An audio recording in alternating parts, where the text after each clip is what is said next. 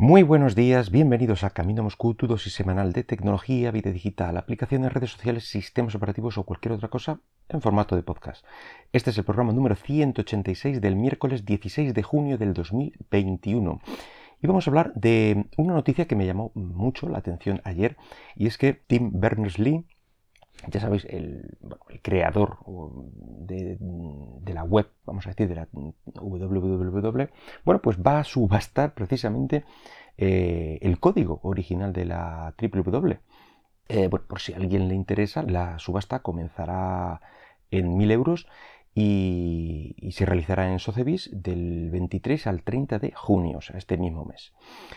Inevitablemente recuerda otro caso también muy reciente el de Jack Dorsey, el CEO de Twitter, que bueno, pues subastaba el primer tweet eh, de la historia, suyo, evidentemente, en el que decía, bueno, pues ya he configurado mi Twitter o algo así, una cosa muy, muy sencillita. Em, bueno, y alcanzaba eh, un precio de casi 3 millones de dólares. Y si nos remontamos eh, un poquito más atrás, nos encontramos bueno, pues con subastas astronómicas de artistas digitales, como el de un píxel, un simple píxel adquirido por 1,36 eh, millones de, dólares. Y bueno, pues toda la, colección que se subastó de este mismo artista digital, eh, bueno, pues alcanzó un valor de casi 17 millones de dólares.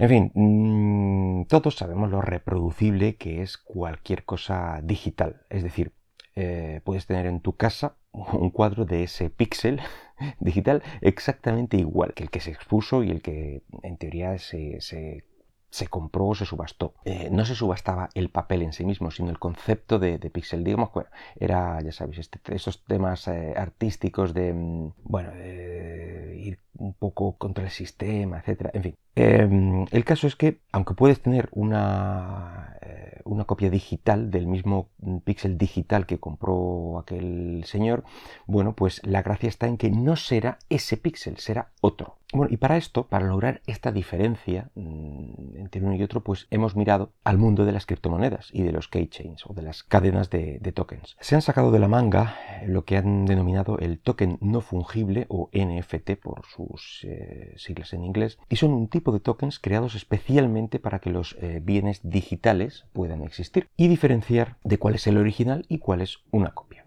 Y es que eh, el mundo del coleccionismo es así, asigna eh, distintos valores a cualquier bien, eh, antiguamente a los físicos, sellos, obras de arte, metales preciosos o joyas, que en sí mm, realmente tampoco tienen valor como tal, ni siquiera el oro. Mm, si lo piensas bien, tiene el valor que la sociedad bueno, pues ha decidido otorgarle como base física de la, economía. Pero ahora resulta que tenemos también eh, los bienes digitales. Y para poder certificar la autenticidad, bueno, pues como digo, se han fijado en, en las criptomonedas, se les ha tenido que dar ahí un par de vueltas a algunos conceptos para que encajen con lo que es un bien en vez de una divisa. Concretamente, han cogido conceptos de la red Ethereum, eh, y de su cadena de bloques, así que al basarse en, bueno, pues en conceptos ya conocidos, eh, ha resultado bastante sencillo comprar y vender estos NFT. Y bueno, servicios que ya funcionaban correctamente con, Ethereum, bueno, pues pueden hacerlo igualmente con estos tokens, es decir, las mismos, eh, los mismos monederos electrónicos, etcétera, todo este tipo de historias que se han creado alrededor de las divisas. Y ahora vamos a ver qué características tienen estos, eh, estos tokens no fungibles. Son únicos, es decir, que estos activos se parecen mucho a las obras de arte eh, de las cuales bueno, pues puede haber copias de las típicas obras de arte eh, que, te que puedes pensar o que puede haber en los museos.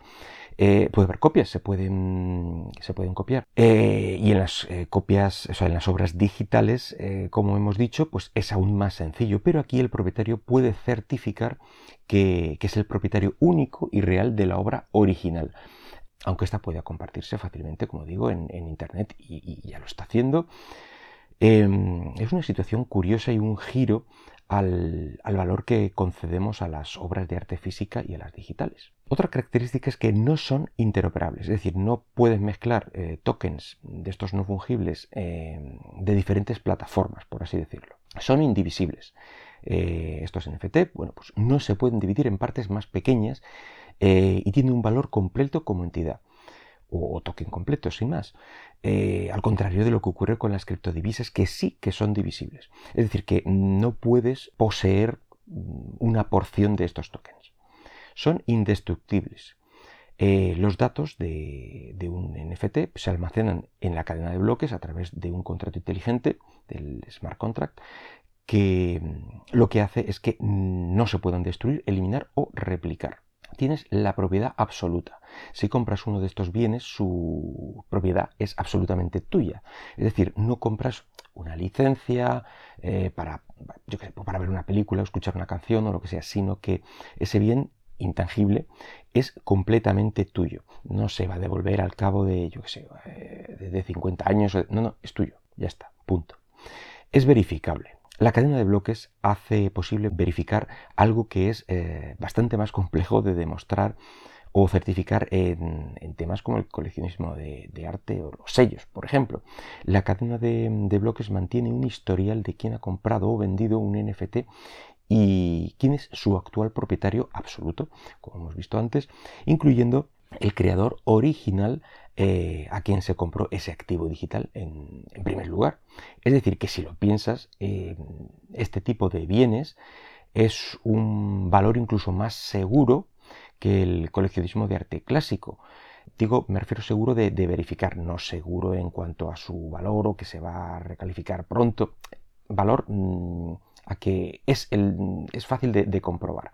Es decir, que siempre tienen, en el arte clásico decía que siempre tienen que intervenir peritos y especialistas para estudiar la obra y certificar que es eh, auténtica y no una falsificación. El mayor provecho eh, a este nuevo concepto lo están sacando evidentemente los, eh, los, artistas digitales que están pudiendo vender o subastar su arte como si se tratara de arte clásico y haciendo única una pieza que normalmente podría reproducirse fácilmente. Y podremos seguir viendo esa obra por internet, incluso descargándola, eh, y será visualmente igual a la de su dueño, a la que, la que compró, pero gracias a estos tokens la original puede diferenciarse fácilmente del resto. Y bueno, pues como decía al principio, ahora son los gurús tecnológicos de, Internet eh, los que se están apuntando a esta moda y empiezan a subastar, vamos a decir, hitos de, Internet, bueno, pues como bienes digitales.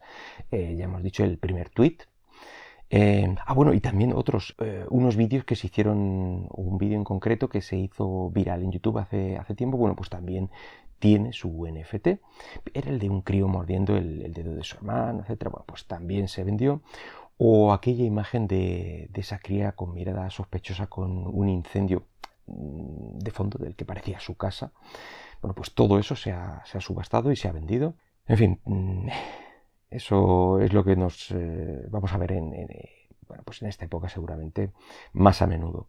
Por cierto, en el caso concreto de Werner Lee, con, su código de la www, eh, todo lo recaudado en las subastas eh, va a ser destinado a diferentes iniciativas que Tim y su pareja, bueno, pues elijan. Por lo menos eh, el dinero irá a, buenas causas.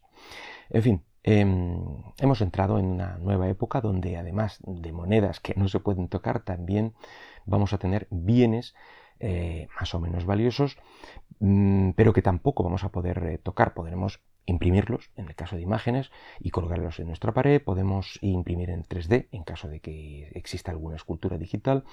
Em, reproducirlo en el caso de que sea un audio o un vídeo. Y lo bueno es que incluso si esa reproducción física nos la robaran, realmente no se llevaría nada de valor más allá de los materiales que se han utilizado en su duplicación o en su fabricación, porque el NFT sigue a buen recaudo en nuestro monedero digital. Mm, sé que es algo que suena extraño, mm, que ha sido un poco de, risa, pero yo no lo veo más extraño y más de risa que alguien que paga una millonada por, pues por un plátano pegado con cinta americana a la pared o, un simple álbum de sellos. En fin, el coleccionismo, amigos, mm, es un mundo aparte. Bueno, pues eh, nada más por hoy. Espero que el podcast haya sido de tu agrado y si lo deseas puedes dejarme algún comentario por Twitter en arroba camino Hasta luego.